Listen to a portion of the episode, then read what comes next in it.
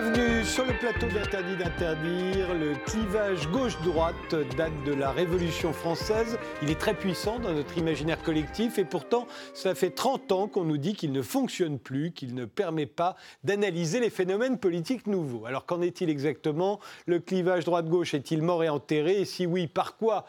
Va-t-on le remplacer Pour en débattre, nous avons invité Stéphane Rosès, qui est politologue, euh, président de Conseil Analyse et Perspective, un cabinet de conseil en stratégie, qui est également enseignant à HEC et Sciences Po. Il fonctionne encore euh, le clivage droite-gauche pour vous? Il est momentanément mis de côté par les Français parce que le clivage gauche-droite, c'est la question sociale et momentanément, elle est relativisée au profit de la question nationale, qui est celle de la souveraineté. Alain Benoît, vous êtes philosophe, vous avez publié une centaine de livres de philosophie politique. Le dernier, c'est Contre le libéralisme, paru aux éditions du Rocher. Mais l'année dernière, vous avez publié Le moment populiste, c'était sous-titré Droite-gauche, c'est fini. Pour vous, c'est fini, le clivage ne fonctionne plus? Ça fonctionne peut-être à l'état résiduel. Pour l'essentiel, ça ne fonctionne plus, ça ne marche plus pour analyser ce qui se passe aujourd'hui. Je voudrais faire juste un petit rappel très rapide. Parce qu'au fond, euh, ça permet de dater les choses. On a eu un événement il y a deux ans. C'est l'élection de Macron.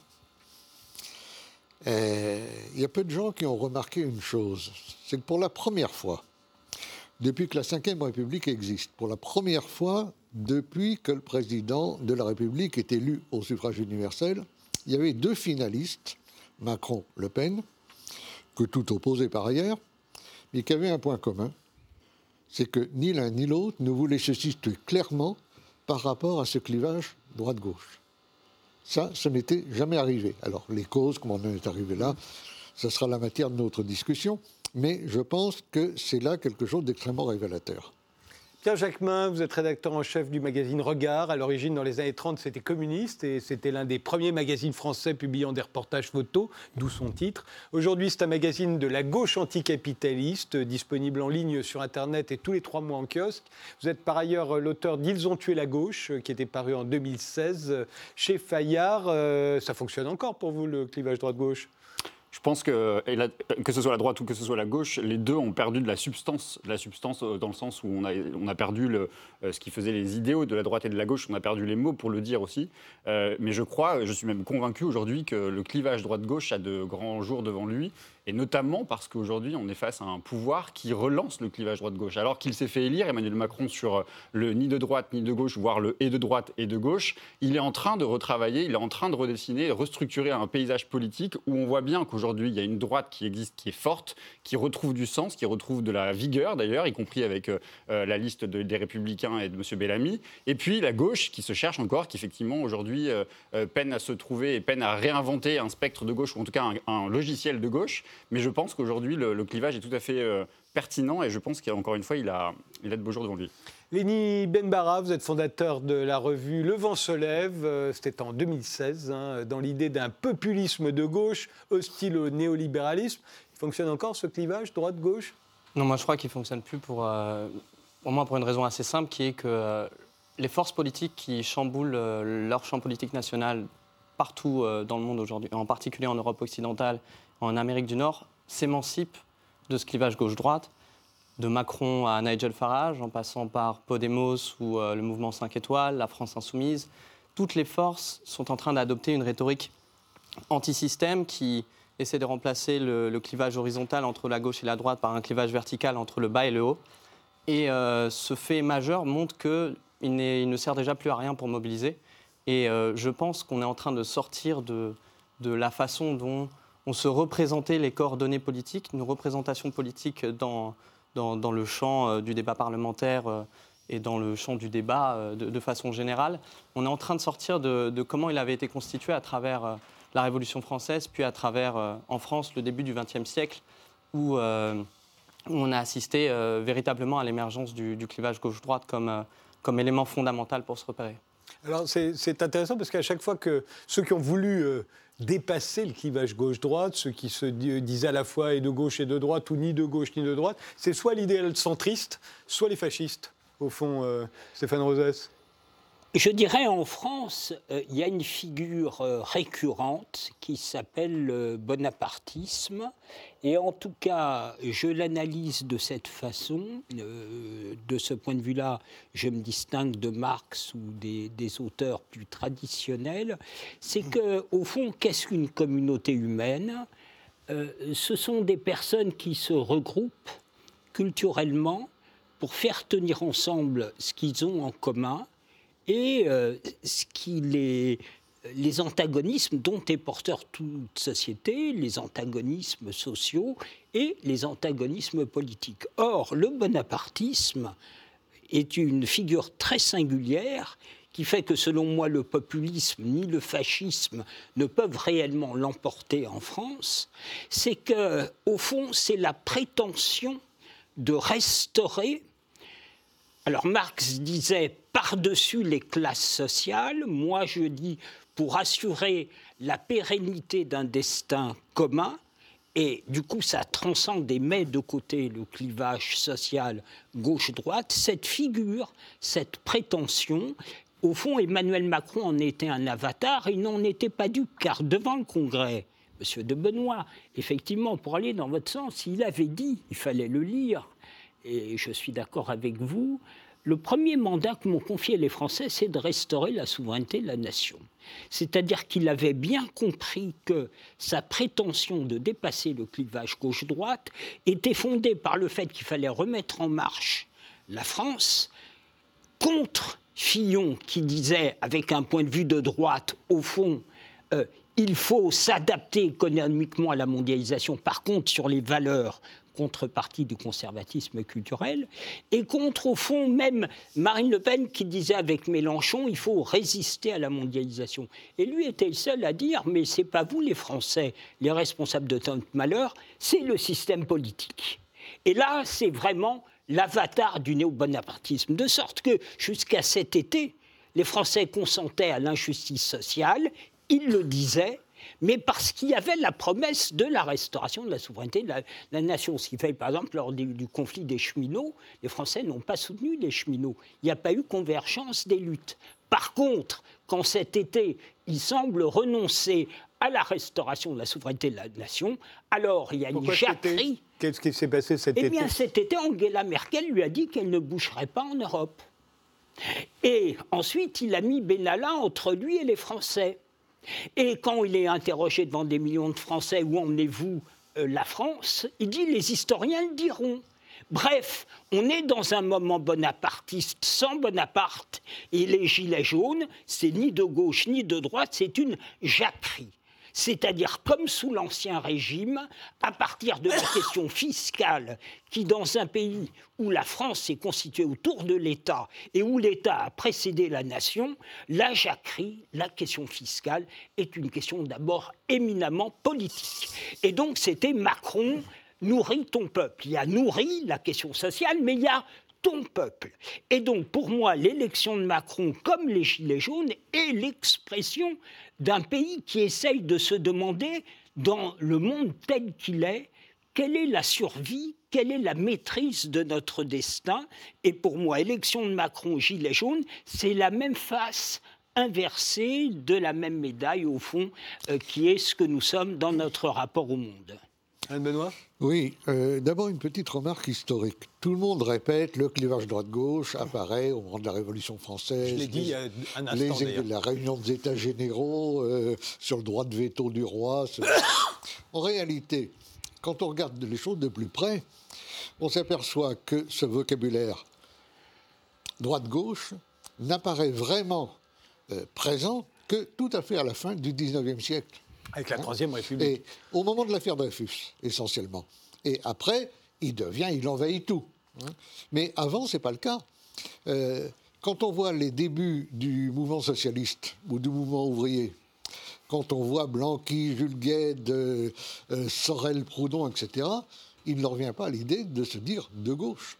Marx ne se dit pas de gauche, les communards ne se disent pas de gauche. Donc c'est après que le, le vocabulaire arrive. Deuxièmement, je crois que sur un sujet comme celui-là, il faut être très conscient du moment historique dans lequel on est. C'est-à-dire aujourd'hui, dans un moment de, transition et de dégagisme généralisé. Parce qu'au fond, ce que font tous les mouvements qu'on appelle faute de mieux populistes, il faudrait aller bien sûr y voir de plus près, c'est de faire disparaître tous les vieux partis institutionnels, ce qu'on appelait les partis de gouvernement, qui gouvernaient en alternance, de façon d'ailleurs de plus en plus indiscernable, euh, au profit de, choses différentes. Or, ces partis de gouvernement étaient et ont été historiquement les porteurs de cet axe horizontal dont vous parliez tout à l'heure, c'est-à-dire l'axe droite-gauche, hein, droite d'un côté, gauche de l'autre, avec un curseur qui se baladait entre les deux, hein, et qui aujourd'hui est en train de s'effondrer au profit de l'axe vertical qu'on résume par la formule le peuple contre les élites, sur laquelle il y aurait sans doute beaucoup à dire. Donc je crois que c'est très important de prendre conscience de ce moment parce que le pire que l'on puisse faire, c'est de raisonner de manière essentialiste. Hein. La droite éternelle, la gauche éternelle. En réalité, quand on regarde les choses, il n'y a, jamais eu une droite et une gauche, il y a eu des droites et des gauches euh, qui étaient souvent séparées à l'intérieur de leur propre dénomination par des différences et des affrontements euh, euh, considérables. Hein, considérables. De surcroît, en France, l'affrontement droite-gauche, il y a à peu près eu trois grandes questions. Première question, il y a une question sur les institutions, monarchie constitutionnelle ou république. Bon, ce débat-là, aujourd'hui, il est terminé. Après, il y a eu le débat religieux, hein, l'Église et l'État.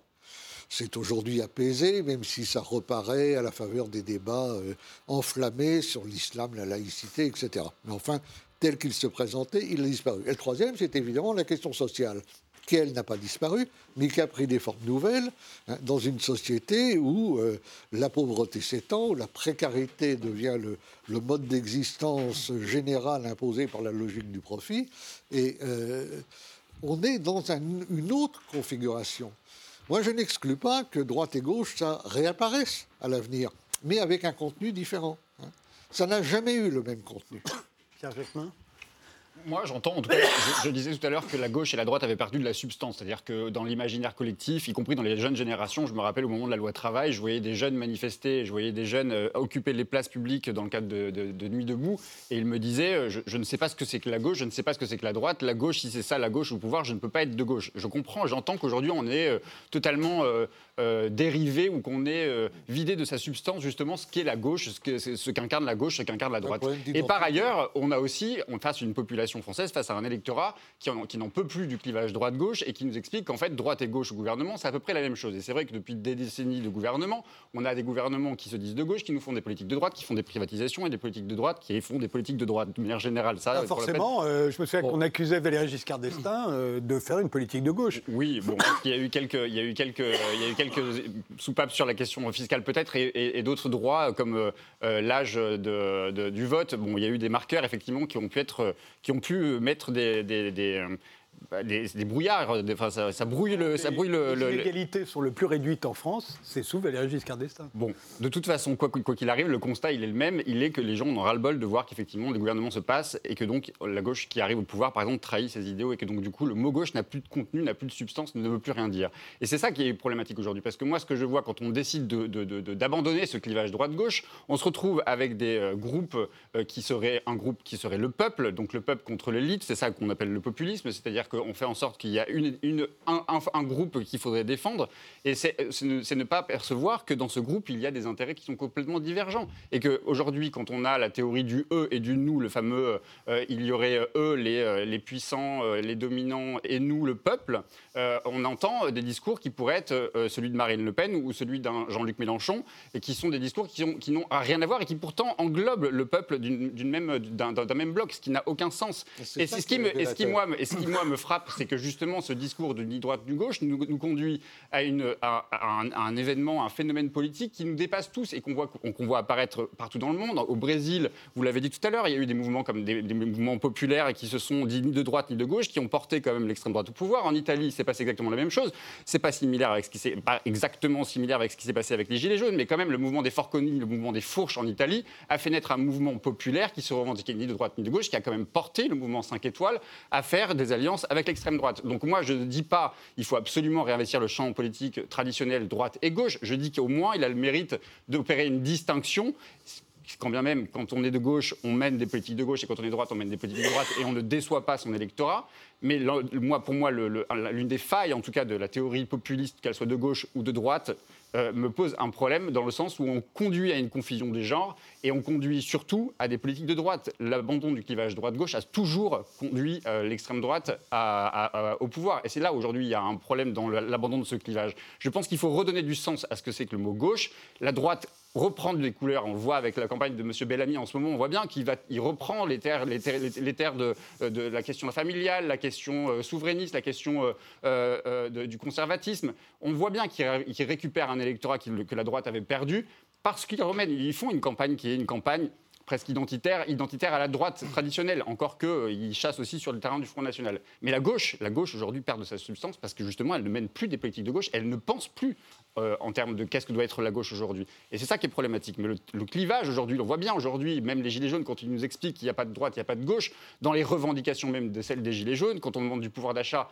quand on demande de, un, mieux vivre, quand on demande une meilleure justice fiscale, on voit bien quand même qu'aujourd'hui le mot gauche peut avoir du sens et qu'on ne peut pas opérer un clivage qui serait le peuple contre les élites. C'est entraîner à une confusion qui conduit forcément, en tout cas, à une impasse politique, voire à un drame politique, qui est celui de l'extrême droite, dont on voit partout euh, euh, les, les, méfaits. Léni, vous faisiez allusion euh, aux anti-systèmes tout à l'heure. C'est le peuple contre les élites quand on raisonne en termes de système contre système? Oui, Je pense que j'aimerais mettre aussi dans le débat une, une, question qui est à la fois théorique et historique. Stéphane Rosès, tout à l'heure, a, a, parlé de, de l'ancien régime et de la remontée des jacqueries. Et euh, Régis Debray parle, euh, quand, enfin, parle de la postmodernité en, la qualifiant aussi comme une forme de remontée de l'archaïque. Et, je pense vraiment qu'avec l'entrée dans la postmodernité, on est en train de faire remonter des formes de construction du politique qui relèvent de l'archaïque d'une certaine façon et de la période prémoderne, donc euh, en France, un petit peu de, de, la façon dont se construisait la politique avant la Révolution française et voire pendant la Révolution française, qui a été un moment où euh, les coordonnées euh, gauche-droite n'étaient pas utilisées dans les discours, euh, mais où on a au contraire vu l'affirmation de la souveraineté du peuple face, bon, face aux monarchistes ou face aux émigrés de Coblence, etc. Et je pense qu'on est en train, avec notamment le développement très rapide de l'usage politique des réseaux sociaux, de passer à des formes de fluidification politique. En fait, j'entends par là que euh, les réseaux sociaux, notamment, permettent désormais à un ensemble de personnalités politiques, à des leaders, de passer outre des corps intermédiaires, de passer outre, euh, disons, le, lien avec sa base de soutien par l'intermédiaire d'un parti, par exemple.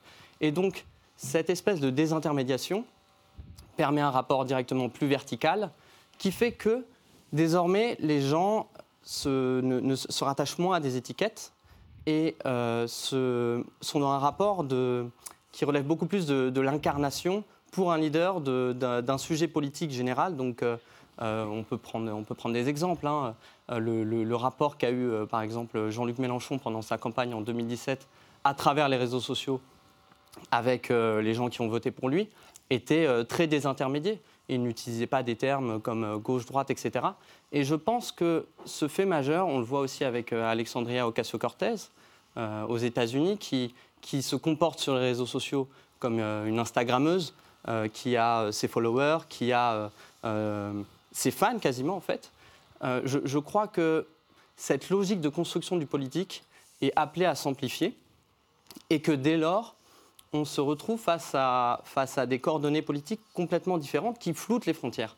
Et, là, je suis assez d'accord, Pierre Jacquemin, c'est que on entre dans une phase de, fluidité, de, liquidité, comme euh, Zygmunt Bauman euh, parlait de société liquide. Je pense qu'on est en train de liquéfier complètement les rapports sociaux et, en l'occurrence pour ce débat, les rapports politiques. Je, pense que ça laisse désormais euh, ouvert une forme d'indétermination radicale. Et c'est ce qu'est le moment populiste c'est un moment où on ne sait pas de quel côté ça va pencher. Et la question, c'est comment, pour des forces politiques, articuler des, nouveaux sujets politiques, des demandes sociales, dans un contexte tel que celui-ci, euh, en ce qui me concerne, donc euh, d'une façon progressiste, inclusive.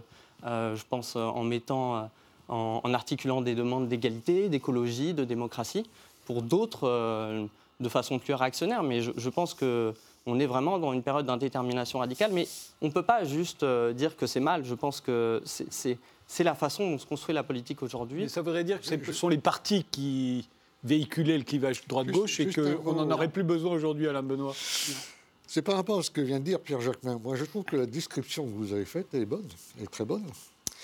Euh, mais c'est interprétation avec laquelle je ne suis pas d'accord, si vous voulez. J'ai l'impression que vous ne voyez pas qu'on sort complètement d'une problématique. Tout est en train de partir à volo. La gauche c'est plus, c'est plus où elle habite, c'est plus où elle en est. Rassurez-vous, la droite, ça va pas mieux. Hein. Euh, il y a la même chose, besoin de savoir qu'est-ce que c'est la droite, qu'est-ce que c'est la gauche. Chacun a sa petite idée, bien entendu, mais au total, euh, personne ne s'entend vraiment parce que quand on rapporte aux choses concrètes, euh, les, accords du moment sautent complètement. Alors vous parlez de confusion. Moi, je ne crois pas de confusion. On est dans une époque de transition. C'est très difficile à vivre parce qu'on voit s'effacer une configuration politique, un paysage politique qu'on a connu, aimé ou pas aimé, hein, euh, et qu'on connaissait. On est tenté d'analyser euh, ce qui arrive maintenant avec ces anciens euh, outils conceptuels. Mais ça ne marche pas. Hein. Ça ne marche pas parce que vous voulez regonfler un pneu crevé.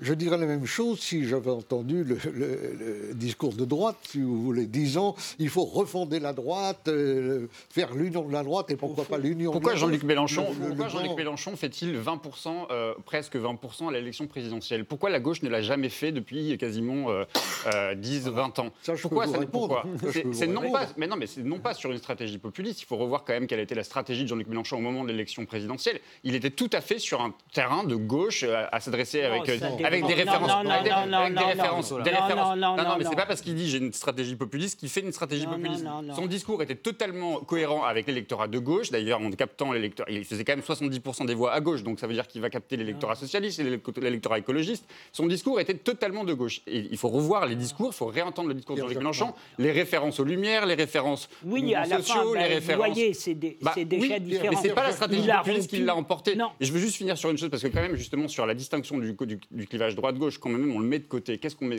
comme autre clivage? On met le clivage qu'Emmanuel Macron est en train de nous mettre en place, progressiste contre. On, en parlera après la pause. Vidons la querelle sur. Euh, Stéphane Rosas voulait intervenir. Juste un mot, là. Pierre dans votre émission. une très bonne question. Pourquoi est-ce que Mélenchon faisait 20% des voix hein? Moi, je ne crois pas du tout qu'il utilisait tellement un langage de gauche à cette époque-là. Moi, je me souviens très bien, on ne voyait plus de drapeaux rouges, on ne voyait plus que des drapeaux tricolores. C'était la Marseillaise, c'était la Marseillaise et pas l'international. Dans ses discours. Pourquoi c'est pas de gauche il avait de, de mettre des drapeaux tricolores et de parler de la République non, Il y a eu, il y a eu la patrie. Le, petite parenthèse. Le programme, le programme, regardez le programme, les mots pour le dire. Jean-Luc Mélenchon utilisait un vocabulaire de gauche, des références de gauche et un, programme et, surtout un entourage de gauche. Dans ses discours, discours, il n'employait plus jamais le mot gauche, il employait le mot peuple. Mélenchon, à cette époque-là, avait une stratégie populiste. On peut en penser ce qu'on veut. C'est pour ça qu'il a... Maintenant, maintenant, il revient à une stratégie dite de gauche et il tombe, à cette, il tombe à 8%. Non mais voilà. Alors, la vie de Stéphane Rosas sur cette, euh, sur cette euh, problématique je pense qu'on a raison de passer beaucoup de temps avant de dire le bien, le mal. Un peu quand même. On, passe beaucoup, on a raison de passer beaucoup de temps à analyser, hein, sans être des acteurs politiques. Et effectivement, quand Emmanuel Macron dit, à juste titre, devant les ambassadeurs, en septembre, l'imaginaire des peuples régresse à leur forme primitive, même si au plan européen, il n'en tire aucune conclusion d'ailleurs, c'est qu'il comprend qu'on est en train de basculer autre chose. Et c'est quoi cette autre chose? C'est que le retour à ces formes archaïques nous interroge, nous, comme analystes, sur qu'est-ce qui fait le cours de l'histoire. Si on est de gauche traditionnelle et qu'on pense que ce sont les rapports sociaux qui font le cours de l'histoire, alors on ne comprend pas pourquoi, alors que jamais dans l'histoire de l'humanité, les peuples n'ont été si interdépendants économiquement, socialement et numériquement, ils se renferment dans le caractère primitif de leur imaginaire, où on ne comprend pas pourquoi, alors que les inégalités sociales peuvent croître, spontanément on ne se tourne pas vers la gauche. Donc quand on a une grille d'analyse qui ne fonctionne pas, il faut s'interroger et en changer de sorte qu'elle rende compte. Donc, selon moi, ce qui se passe aujourd'hui, c'est quoi? C'est que le néolibéralisme, les modalités économiques, financières et numériques ont déstabilisé les, euh, euh, les, cohérences des peuples, et c'est les peuples qui ont à participer. Ce n'est pas un complot, mais à un moment, les peuples se disent on ne maîtrise plus nos, destins. Et ça fait que des gens qui peuvent avoir objectivement pas de raison de voter Trump, votent Trump, euh, le Brexit, la montée des nationalismes, parce que ces forces-là semblent dire le sujet premier, c'est qu'est-ce qu'on a en commun avant la dispute sociale. Je vous interromps, on fait une pause et on, revient euh, sur le sujet dans deux minutes.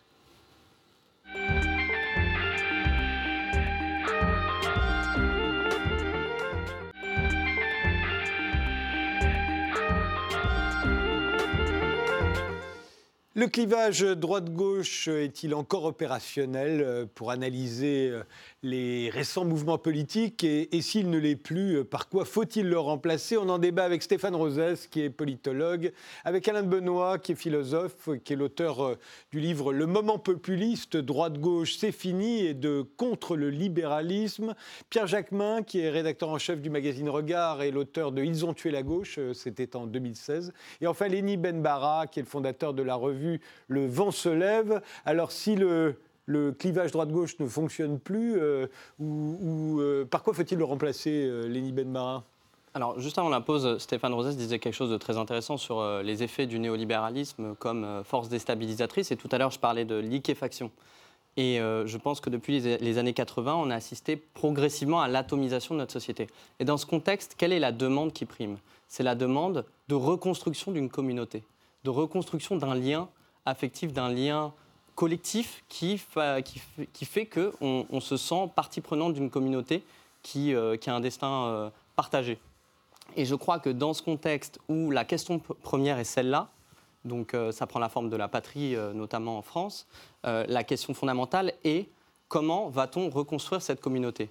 Certains vont vouloir construire, reconstruire une communauté de façon fermée, ethnico-culturelle. Je pense, sans vous faire insulte, que c'est plutôt votre option. Euh, d'autres, euh, comme Emmanuel Macron, euh, vont essayer de donner un supplément d'âme au néolibéralisme. C'est le discours qu'il a eu en 2017, en essayant, de, par ce discours néo-bonapartiste, de, de, réintégrer le discours néolibéral dans le fil de l'histoire. Et je pense qu'il y a aussi une autre option qui est de reconstruire une communauté à partir de critères politiques et civiques ou de façon ouverte en ne laissant personne derrière, donc euh, en étant, c'est-à-dire en ayant une conception du peuple qui soit plurielle, qui intègre, qui intègre la pluralité, la diversité, euh, que ce soit du point de vue euh, des demandes, de l'écologie, du genre, etc. Et, je pense que la question fondamentale est celle-là quel type de projet de reconstruction de communauté on propose? Et je crois que les clivages vont s'organiser autour de ça. Donc ce serait une sorte de communautarisme à l'échelle nationale. Moi, je trouve que c'est assez juste. Le terme de liquéfaction, on pense à Bauman, bien sûr, hein, euh, est très, juste. Les gens connaissent aujourd'hui un malaise qui déclenche des espèces de panique morale, parce qu'ils n'ont plus de repères, qu'ils ne se reconnaissent plus dans les gens qui sont autour d'eux, et que ce qui est entamé, c'est la confiance. Il n'y a pas de société sans un minimum de confiance, de confiance réciproque. Hein. Autrefois, le système du don et du contre-don se fondait sur la confiance. La montée de l'individualisme libéral a contraint tout le monde à une sorte d'anonymat et de solitude de masse euh, qui fait qu'aujourd'hui, les gens ne peuvent plus. Et comme en plus, on leur a fait supporter tous les dysfonctionnements, comme on dit maintenant, du système capitaliste par des politiques d'austérité qui les ont pris à la gorge et euh, qui les réduisent là où ils se trouvent aujourd'hui, évidemment, ils n'en peuvent plus. Et ils ont ce besoin de recréer du lien social, du socius. Hein. S'il n'y a pas le lien social, ça, ça mérite d'être recréé. Parce que vous avez créé un livre qui s'appelle La gauche est morte. Elle est morte, mais ils, ont tué la, gauche. vous voulez, la gauche. Hein, ceux qui l'ont tuée. Bon, si certains l'ont tuée, c'est a priori qu'elle est morte. Bon, vous voulez la ressusciter. Je trouve qu'elle a une espèce de fétichisme de l'étiquette, si vous voulez. Il y a des tas de choses à essayer de recréer, de restimuler, recréer une communauté nationale, tout en étant bien conscient que les intérêts des uns et des autres ne sont pas congruents et sont bien souvent totalement contradictoires. Ça, c'est tout à fait clair. Alors, les nouveaux clivages, ben, ils s'en créent chaque fois qu'il y a un grand événement. Hein. Euh, les sanctions contre la Russie, euh, la dénonciation par Trump du, contrat euh, nucléaire, du, Iranien. de l'accord nucléaire avec l'Iran, et ainsi de suite. On voit très bien dans des milieux étiquetés auparavant à droite ou à gauche que toutes les coupures sont aujourd'hui transversales. Donc là, on voit c'est clair. Maintenant, d'un point de vue idéologique, c'est encore plus grave parce que moi, j'ai été, j'ai vécu l'époque où la gauche était grande sur le plan théorique. Elle avait une production intellectuelle et théorique formidable. Vous aviez d'ailleurs écrit un livre retentissant à l'époque qui s'appelait Vue de droite, pour remettre les la balance. Euh, et aujourd'hui. Euh, C'était difficile. C'est l'encéphalogramme plat. Hein, et pratiquement. Et à l'inverse, à droite, hein, il y a les gens de droite qui disent euh, Ah ben la gauche, elle est, elle est ratatinée, donc nous, hein, on bombe les Britanniques, on a gagné. C'est pas vrai, tout le monde s'est effondré. Hein. donc il faut vraiment partir de plus bas. Alors, le, clivage, moi j'en vois au moins un par rapport à ce qui est la force dominante dans le monde actuel, et le capitalisme libéral. Hein. Il y a des anticapitalistes et des pro-capitalistes, il y a des antilibéraux et des libéraux. Et là, si vous regardez bien, vous verrez que ça ne se distribue plus selon les anciennes lignes de la euh, droite et de Alain Benoît, il y avait un capitalisme du temps du général de Gaulle et même de Georges Pompidou, encore très étatiste à l'époque, dont, beaucoup s'accommodaient. Euh, aujourd'hui, ce serait plus ce qu'on appelle, à tort ou à raison, le néolibéralisme qui, prendrait, qui, qui ferait clivage. Ce n'est pas le capitalisme parce que ce vieux capitalisme industriel avec des bases nationales, euh, c'était le modèle du capitalisme rénan, vous souvenez de ça, hein c'est plus ou moins effondré. Il y a un turbocapitalisme aujourd'hui qui est essentiellement spéculatif et euh, qui marche euh, dans le, moteur, c'est ce que Karl Marx appelle le capital fictif. Hein. les endettements, les, etc. etc. non, juste euh, un mot. Et, du, coup, j'ai perdu le fil. Alors, je Non, je suis désolé. Euh, non, mais je, voulais réagir à ce que vous disiez euh, suite à l'intervention de M. Taïdei. Je crois que, tout à fait d'accord avec ce qui a été dit, euh, les gens sont à la recherche du commun. Pourquoi? Nous ne sommes pas des vaches. le sapiens se met en société parce que, conscient qu'il va mourir, il veut s'assembler collectivement pour faire une tribu, euh, un peuple, une nation, de temps en temps des empires. Mais la question première, ce n'est pas la question de la prospérité ou du progrès. La question première des peuples, c'est d'être ensemble pour faire face ensemble au destin. Si en outre, il y a le progrès, ça va. Mais c'est là où j'appellerais peut-être à une distinction entre le libéralisme et le néolibéralisme. Au fond, c'est le débat qui traverse y compris ce qu'on appelait la gauche, les progressistes au XVIIIe. C'est Montesquieu et Condorcet. Montesquieu dit s'il y a du commerce international, les nations vont s'apaiser et se mettre d'accord. C'est le contraire qui se passe aujourd'hui. D'où commerce. Voilà. Parce que ce qui se passe aujourd'hui, ce n'était pas la conception de Montesquieu, c'était la conception de Condorcet. Condorcet disait Mais qu'est-ce que c'est que ces vieilleries de Montesquieu avec ses affaires de communauté humaine? Le progrès, c'est le progrès. Et c'est là où Alain Suppiot a tout à fait raison de dire les, les congruences entre une certaine gauche qui a mésestimé les questions des communautés humaines et des dimensions culturelles des sociétés au profit exclusif des questions sociales, et puis des libéraux vulgaires qui n'ont pas vu la différence entre le libéralisme et le néolibéralisme. La question première des, individus dans leur vie personnelle et dans leur vie collective, c'est est-ce que je maîtrise mon destin? Eh bien aujourd'hui, le néolibéralisme est allé tellement loin par les procédures du commerce international, de la gouvernance internationale, du numérique, des transnationales, que les peuples, qui eux-mêmes ont profité de tout ça, nous les premiers, un moment, ont intériorisé les contradictions du système capitaliste. Ils disent des choses, ils font le contraire. Euh, que tout d'un coup, ça ne fonctionne plus, et là, ils régressent. Et donc, selon moi, le vrai clivage, c'est entre ceux qui acceptent d'articuler le progrès et les communautés humaines dans leur dimension culturelle, et ceux qui pensent que, ben non, la technologie, l'économie, le numérique, on pourrait aller vers le néolibéralisme ou le transhumanisme. Et donc c'est une question, je dirais, véritablement de fond sur qu'est-ce qui fait les sociétés. Alors l'écologie, comme par hasard, on croit que la planète est en péril quand on n'arrive plus à maîtriser le capitalisme, c'est-à-dire quand on passe du capitalisme patrimonial au, du capitalisme managérial au capitalisme financier. Donc l'écologie apparaît comme une façon d'essayer de se réapproprier un destin commun, mais effectivement, je crois qu'il faut partir de ça. En ce moment, il y a une volonté des nations de se réapproprier le cours des choses. Et là, soit on le fait de façon raisonnable, soit, évidemment, c'est un rapport schmittien c'est l'autre, c'est la faute de l'autre, euh, c'est la faute de la femme, euh, c'est la faute de, l'étranger. Donc soit on arrive à civiliser les choses, mais ça passe par le fait qu'on arrive à réencastrer la globalisation néolibérale dans une mondialisation mosaïque de peuples différents. Et de ce point de vue-là, l'Union européenne a été à la pointe du néolibéralisme.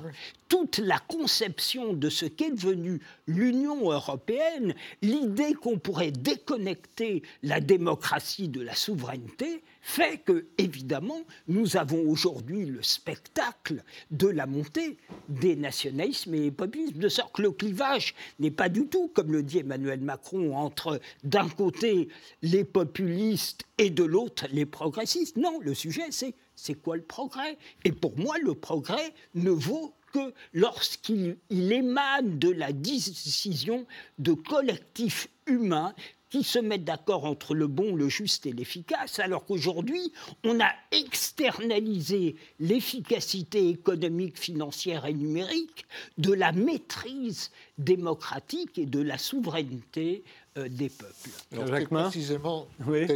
ce qui me que vient de dire Stéphane Rosès me permet de répondre, compléter ma réponse à votre question. Pourquoi est-ce que le capitalisme dont on se satisfaisait à l'époque du général de Gaulle, où il y avait moins de concurrence, il faut bien le reconnaître. C'est que ce nouveau capitalisme, essentiellement euh, spéculatif, est un capitalisme qui, depuis la chute de l'Union soviétique, n'a véritablement plus d'obstacles, de frontières, ni dans les esprits, ni dans la matérialité des choses. C'est-à-dire que c'est un capitalisme déterritorialisé dont les, les dirigeants peuvent se transplanter là où ils ont l'avantage fiscal, sociétal, social, l'environnemental, etc. Est-ce que ça suppose de délocalisation, de crise en matière d'industrialisation, etc., etc.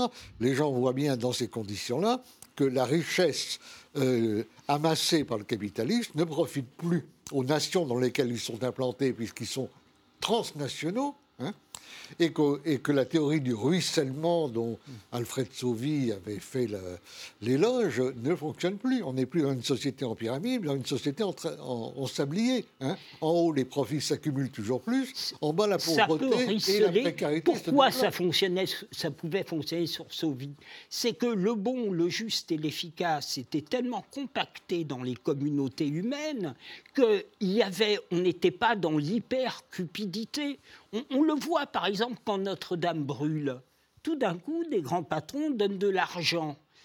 Parce que, au fond, les bons choix économiques et de société ne, ne, ne, ne fonctionnent que si est intimement dans toutes les décisions humaines liées la question du bon, du juste et de l'efficace. Ce qui se passe aujourd'hui, c'est que la cupidité des individus, qui est dans la nature humaine, est sans rivage parce que justement, les individus ne sont plus tenus dans une cohérence entre leurs intérêts sociaux ou de classe, la question du bon pour une société et la question du juste. Et de ce point de vue-là, le mouvement des Gilets jaunes est tout à fait intéressant parce que c'est une tentative un peu anarchique de recréer du lien de personnes mmh, isolées, ce que Marx appelait des patates dans un sac de patates dont l'empereur tient la hanse. Normalement, ça devait être le néo-Bonaparte Macron qui devait tenir tout ça. Quand il s'en exonère, eh bien évidemment, la jacquerie, c'est d'essayer de ramener le souverain et seigneur à ses. C'est pour ça que c'est ni un mouvement de gauche ni un mouvement de droite. C'est pour ça que ça ne marchera pas aux européennes. C'est un mouvement d'interpellation pour la maîtrise de son destin. Le RIC, ce n'est pas du tout une demande de sixième république. C'est une demande tout simplement que la verticalité fonctionne en disant où on va, en demandant au président Macron, au fait, les sacrifices que vous nous demandez, c'est pour renforcer notre modèle quitte à ce que momentanément ça soit pas facile, ou est-ce comme les prédécesseurs, au fond, de, de euh, répondre à des lois mécaniques, comptables, chiffrées, venant de gens euh, que, personne ne connaît? Pourquoi, pourquoi mettre la France dans une alternative mortelle, survivre ou renoncer à ce qu'elle est, au fond, depuis des siècles, dans une dialectique entre le commun et la dispute. Et donc, le fait d'être français ne peut pas être, comme le dit le président Macron, seulement un art d'être français, c'est un modèle. C'est un modèle avec une façon de produire, d'innover, de rechercher, de créer très particulière et tout ça s'est dissous toutes ces dernières années parce que les décisions prises en termes de stratégie industrielle de recherche étaient faites à partir d'une approche économiciste, sous un voile d'ignorance du caractère très lié des questions culturelles, politiques et économiques. Tiens, Jacques Main. Ce qui est intéressant avec le mouvement des Gilets jaunes, justement, c'est qu'on est face là à l'expression d'une colère nouvelle. On n'est pas encore euh, sur un mouvement euh, extrêmement euh, populaire au sens où ce n'est pas un mouvement de masse, mais qui est l'expression d'une colère nouvelle à partir de, de, personnes et de personnalités qui sont euh, souvent, euh, ce sont leurs premiers mouvements euh, sociaux auxquels ils participent, les ronds-points qu'ils occupent, c'est la, la, volonté de dénoncer un système politique, un système des partis politiques, une, la dénonciation d'une représentativité politique, que ce soit au niveau syndical comme au niveau politique. Masse, mais qui a été quand même soutenu par 75% des C'est pour ça que je dis que c'est l'expression d'une colère nouvelle et qui est largement soutenue effectivement par la population, parce que justement ils incarnent justement cette dénonciation de la représentativité politique telle que le propose le, le système de la Ve République, et qu'elle soit politique, qu'elle soit syndicale. Et ça, je pense que ça doit être entendu. Mais ce que soulève la question des Gilets jaunes, c'est quelle traduction politique? Et là, ce n'est pas une question de droite et de gauche, c'est quel est le projet politique pour répondre à la mobilisation des Gilets jaunes. Et là, c'est le néant politique, c'est le vide politique à droite comme à gauche. Et euh, là où je rejoins ce que vous disiez tout à l'heure, c'est sur la question des idées. On voit bien que notamment à gauche, effectivement, il y a eu un... On est encore euh, très, très loin de, la pensée euh, euh, renouvelé, mais il y a quand même le début d'intellectuels, de, penseurs, de philosophes qui repensent justement à partir de la question des communs. Euh, des, bah, ah, ah, oui, la sur question la question des, communs, il y a quand même pléthore aujourd'hui de, livres. Euh, Isabelle Garot qui a publié un livre qui est extraordinaire sur la question des communs. Enfin bref, du coup, la question des communs, la question d'un retour à comment on pense justement le collectif, refait un peu surface justement sur ce néant politique, cette espèce de médiocratie du corps politique que l'on peut avoir et que l'on peut tous constater aujourd'hui il y a un début de quelque chose qui se passe. Mais moi, je, maintiens quand même que euh, cette question du clivage qu'on voudrait nous faire croire, que Emmanuel Macron notamment voudrait nous faire croire sur les progressistes d'un côté, les populistes de l'autre, je ne sais pas ce que c'est qu'un progressiste, je ne sais pas ce que c'est qu'un populiste. Si populiste, c'est je représente les intérêts du peuple, c'est un mensonge total parce que je ne sais pas ce que sont les intérêts du peuple à partir du moment où on sait tous que le peuple est différent et très hétérogène et que donc du coup, forcément, dans le peuple, il y a des intérêts totalement divergents. Donc ça ne fait pas un projet politique que d'être populiste, comme ça ne fait pas un projet politique que d'être un progressiste tel que Macron voudrait nous faire croire. Un progressiste, je pourrais être progressiste. Vous l'avez dit tout à l'heure, je suis un progressiste. On est, tous, on est tous des progressistes, encore que je ne sais pas jusqu'où on va dans le progrès et à quel point ça fait partie de la Juste une chose, parce que vous avez cité euh, euh, Alexandria Ocasio-Cortez aux États-Unis, qui effectivement est sur un registre totalement nouveau, qui utilise les réseaux sociaux, etc. Mais qu'est-ce qu'elle fait? Elle fait pas, elle dit pas je suis une populiste et je vais rassembler les foules et je vais représenter le peuple. Elle parle en campagne avec quatre propositions, quatre propositions qui sont très concrètes sur la question écologique, sur la la question démocratique, sur la question sociale et sur la question migratoire. C'est des questions qui sont des questions qui identifient aussi un mouvement politique, qui identifient euh, presque qui structure une colonne vertébrale politique. Hein. Et c'est ça qui manque aujourd'hui. Et c'est pas une question de populisme ou c'est pas une question de gauche, c'est une question de quel contenu on met aujourd'hui dans la question populiste et dans la question de gauche. Et Jean-Luc Mélenchon, je finis encore là-dessus parce que je suis persuadé et je, je pense que si on fait une analyse objective, Jean-Luc Mélenchon a gagné une dynamique, a entraîné avec lui une population de gauche qui s'est réveillée, qui, s'abstenait auparavant, parce qu'il a remis un logiciel politique, il a remis des idées politiques, il a remis des propositions phares dans son programme, des propositions qui sont des marqueurs politiques. Et là, la stratégie qu'il a opérée depuis euh, l'élection présidentielle, qui est une stratégie populiste assumée, le fait perdre. Le fait perdre parce que ça fait perdre l'électorat de gauche qui ne voit plus ses repères. Je ne dis pas que c'est bien, c'est pas bien. Je vois juste qu'aujourd'hui, la stratégie populiste ne fait pas gagner Jean-Luc Mélenchon, mais surtout fait gagner Marine Le Pen. Parce que ce qui s'est passé avec le mouvement des Gilets jaunes, c'est effectivement pas la gauche qui en sort vainqueur, c'est Marine Le Pen et, euh, et Emmanuel Macron. Donc à un moment donné, il faut que la gauche se repose la question de quelle est notre stratégie, qu'est-ce qui a le mieux marché jusqu'à maintenant, et avec quel monde, quels penseurs, quels intellectuels, quels artistes, quels citoyens on refait la C'est très amusant parce que j'ai l'impression que Mélenchon est en baisse exactement pour les raisons. Ah, on n'a pas la même, on pas la même pour les raisons euh, inverses. Euh, euh, le Mélenchon qui parle aujourd'hui n'est pas celui qui hier écoutait Chantal Mouffe, lisait Ernesto Laclao, s'inspirait de l'exemple de Podemos. C'est quelqu'un qui revient à un vieux logiciel qui ne démarre plus. Les gilets jaunes. Euh, il faut se demander si le soutien important dans le mouvement, euh, dans toute sa. Euh, ce qu'il avait de plus authentique tout à fait au début, cet énorme soutien dont il a bénéficié, est-ce qu'il en aurait bénéficié s'il s'était avancé sous une étiquette de droite ou de gauche? Je ne le crois pas. On ne peut pas non plus, comme vous paraissiez peut-être à tort, hein, je me trompe peut-être, le faire tout à l'heure, euh, et comme Macron, parce que Macron voit aussi des choses comme ça, il voit simplement un mouvement social parmi d'autres où on veut euh, des retraites, améliorer les pensions, euh, le pouvoir d'achat, etc. Il y a ça, mais ça c'est la surface des choses. Ce mouvement des Gilets jaunes est un mouvement profondément populaire, non pas parce qu'il rassemble des multitudes, hein, comme dirait Antonio Negri, mais tout simplement parce qu'il rassemble des gens qui redécouvrent les vertus du vivre ensemble au sens étymologique du terme, c'est-à-dire de ce fameux commun qui va peut-être être dans notre débat ce qui nous sera le plus commun. Hein. Léni Benmara Oui, moi je, suis d'accord. Le, populisme n'est pas un programme, c'est une façon de construire la frontière politique. Et ça peut, ça peut charger des contenus complètement différents. Euh, Alexandria Ocasio-Cortez, elle, ne dit pas gauche et droite. Elle dit euh, ces propositions sont ni de gauche ni de droite, elles sont euh, d'intérêt général, elles sont, elles, sont fondamentales si on veut, si on veut pallier les problèmes des États-Unis. Et je pense que le mouvement des Gilets jaunes, euh, de ce point de vue, appelle à une forme de traduction progressiste de, de, cette espèce de mise à l'agenda de, la fracture entre le peuple et les élites. Et, je crois que de ce point de vue, euh, il y a tout un tas de scénarios possibles et un scénario que vous, que vous, qualifieriez, euh, qualifieriez de, gauche, c'est-à-dire fondé sur l'extension de la démocratie, de l'égalité, une réponse écologique, etc. Et je pense que ce qui est fondamental là-dedans, c'est qu'on ne, peut pas, euh, on ne peut pas y répondre en agitant des étiquettes, en agitant la gauche, parce que ça, ne parle plus aux gens. Et il faut l'entendre. Moi, je me rappelle qu'au début du mouvement des Gilets jaunes, il y a, il y a beaucoup de personnes qui disaient c'est une bande de fachos, etc. Euh, qu'à gauche, notamment, euh, il y avait un certain scepticisme, un mépris, voire, voire carrément des formes de disqualification contre les Gilets jaunes.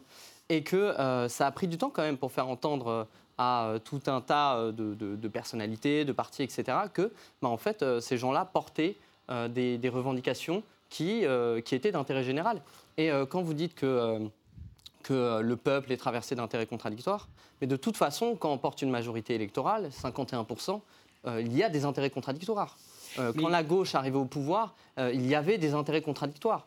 Donc, donc le, le, discours on, fait, on fait quand même de la politique sur la base de conviction, sur un projet quand même. Donc on ne va pas euh, décider de, qu'on met dans son programme ce que les, Gilets jaunes vont pas mis dans leur, dans leur programme parce qu'on va vouloir attirer les Gilets jaunes. À un moment donné, il faut avoir une cohérence politique. C'est ça que je veux savoir dans votre propos. C'est par exemple aujourd'hui, est-ce qu'on peut faire, on peut décider d'une majorité politique entre souverainistes? Ça, c'est une vraie question. Aujourd'hui, je voyais le sondage qui sortait sur les européennes. On explique que plus de 30% aujourd'hui, on rassemble tout le monde, n'importe qui et tout le monde. On dit que plus de 30% aujourd'hui de l'échiquier politique serait souverainiste. Est-ce qu'on rassemble les souverainistes? Est-ce que demain il y a une majorité de souverainistes? Est-ce qu'on fait un scénario à l'italienne ou demain, parce que euh, concours de circonstances fera que la majorité des programmes, des, questions programmatiques nous lient et donc on fera un programme commun? C'est ça qui est faire. problématique aussi dans la question que vous soulevez. Juste, Non, non, euh, n'empêche. attendez, juste Il parce qu'il n'empêche. nous reste très- peu de temps. Je souviens quand, au début des années 90, on a commencé à dire que le clivage droite-gauche ne fonctionnait plus, on, on a supposé que le nouveau clivage allait être entre les partisans d'une société ouverte, ouverte aux oui. différences, ouverte au- à l'étranger, ouverte aux échanges, ouverte au commerce, euh, et Mais ceux ça- qui étaient plutôt pour une société fermée. Et moi, j'ai l'impression, en vous écoutant, qu'on est toujours là. Il y a des gens qui voudraient que tout soit ouvert, c'est ce qu'on appelle les néolibéraux, et, et puis ceux qui voudraient que ça soit ouvert, mais Ils pas sont- trop. ils Et puis sont ceux qui voudraient le fermer un peu, et ceux qui voudraient le fermer totalement. mais il y a une sont- dialectique pour les Français. On- Non, mais pour les Français, je ne crois pas du tout. Et dès le départ, notamment, ça a commencé à Maastricht, ce genre d'analyse, parce qu'on voyait en outre que ceux qui votaient non étaient moins diplômés et tout. Je n'ai jamais cru à cette analyse. La France, elle est ni ouverte ni fermée. Soit elle peut se projeter dans l'espace et le temps. Alors la dispute est à son summum, comme en 68, comme en d'autres périodes 38. Soit elle n'arrive plus à faire ça, et alors c'est le commun, la verticalité, le rapport au souverain et à l'incarnation qui domine. De sorte que cette façon de poser les choses, un peu avantageuse, parce que en général ceux qui la posaient étaient des politologues, comme moi, qui évidemment se, trouvaient du côté des gens ouverts, alors que les autres étaient fermés. Le sujet, c'est pas ça, c'est la possibilité, effectivement, de maîtriser son destin. Et ce qui se passe aujourd'hui, regardez le, grand débat entre têtes de liste européennes. Tout le monde disait, à juste titre, qu'ils étaient pour l'Europe. Tout le monde critiquait l'Union européenne et sur les façons de faire, il y avait des petites différences. Mais contrairement à ce qu'on pense, les inégalités se sont tendues, mais idéologiquement, le pays s'est resserré. Car si Mélenchon a fait une bonne fin de campagne, c'est parce qu'il a mis des drapeaux rouges partout. Il a arrêté avec la ligne gauchiste. Des rab- des- Bleu, voilà, blanc, rouge. Il- pardon, merci. il a, et il est revenu à une ligne jaurétienne parce que Jaurès pensait ensemble la question nationale et la question sociale. Relisez les textes de Jaurès sur l'internationalisme, il n'était pas du tout néolibéral. Il avait compris l'articulation entre la question de la souveraineté et la question sociale. C'était un historien, il disait les mineurs qui sont avec moi dans le syndicat, ils ont le missel dans la poche. C'est-à-dire qu'un peuple, contrairement à ce que vous dites, il n'est pas marqué par l'antagonisme, parce que sinon, il ne se constituerait pas en peuple. Il est d'abord marqué par le besoin de faire quelque chose ensemble, et par ailleurs, il y a des intérêts sociaux antagoniques. Mais quand ce qu'on a à faire ensemble disparaît, quand la maîtrise du destin disparaît, alors momentanément, le clivage social gauche-droite Je vous interromps parce que l'émission se termine. Je vous remercie tous les quatre d'y avoir participé. Merci de nous avoir suivis et on se retrouve au prochain numéro.